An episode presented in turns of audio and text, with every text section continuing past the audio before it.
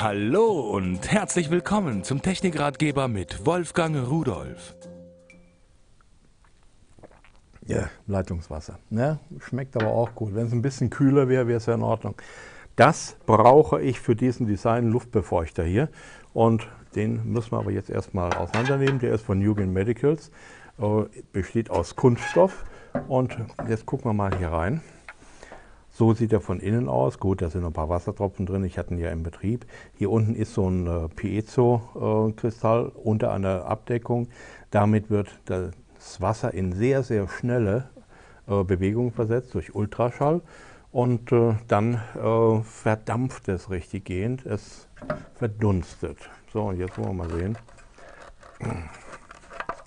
Müssen wir mal hier Wasser rein tun. Das ist der Vorratsbehälter.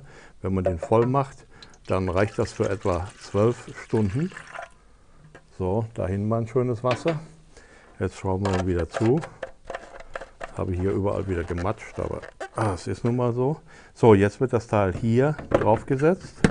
So, ich höre es schon kluckern, es läuft jetzt nach unten. Oben die Schnute drauf und jetzt schalte ich es ein. Achtung! Und dann sollten Sie auch mal sehen, wenn ich einschalte, wird er sofort oben anfangen und da oben bläst er jetzt seinen Wasserdampf raus wie so ein kleiner Vulkan.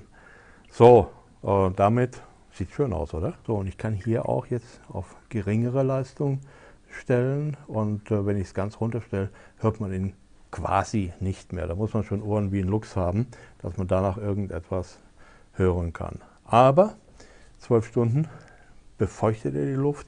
Das ist unserer Gesundheit natürlich zuträglich. Das ist natürlich das, genau das, was wir brauchen, wenn wir in unseren Wohnungen trockene Luft haben. Einen Luftbefeuchter.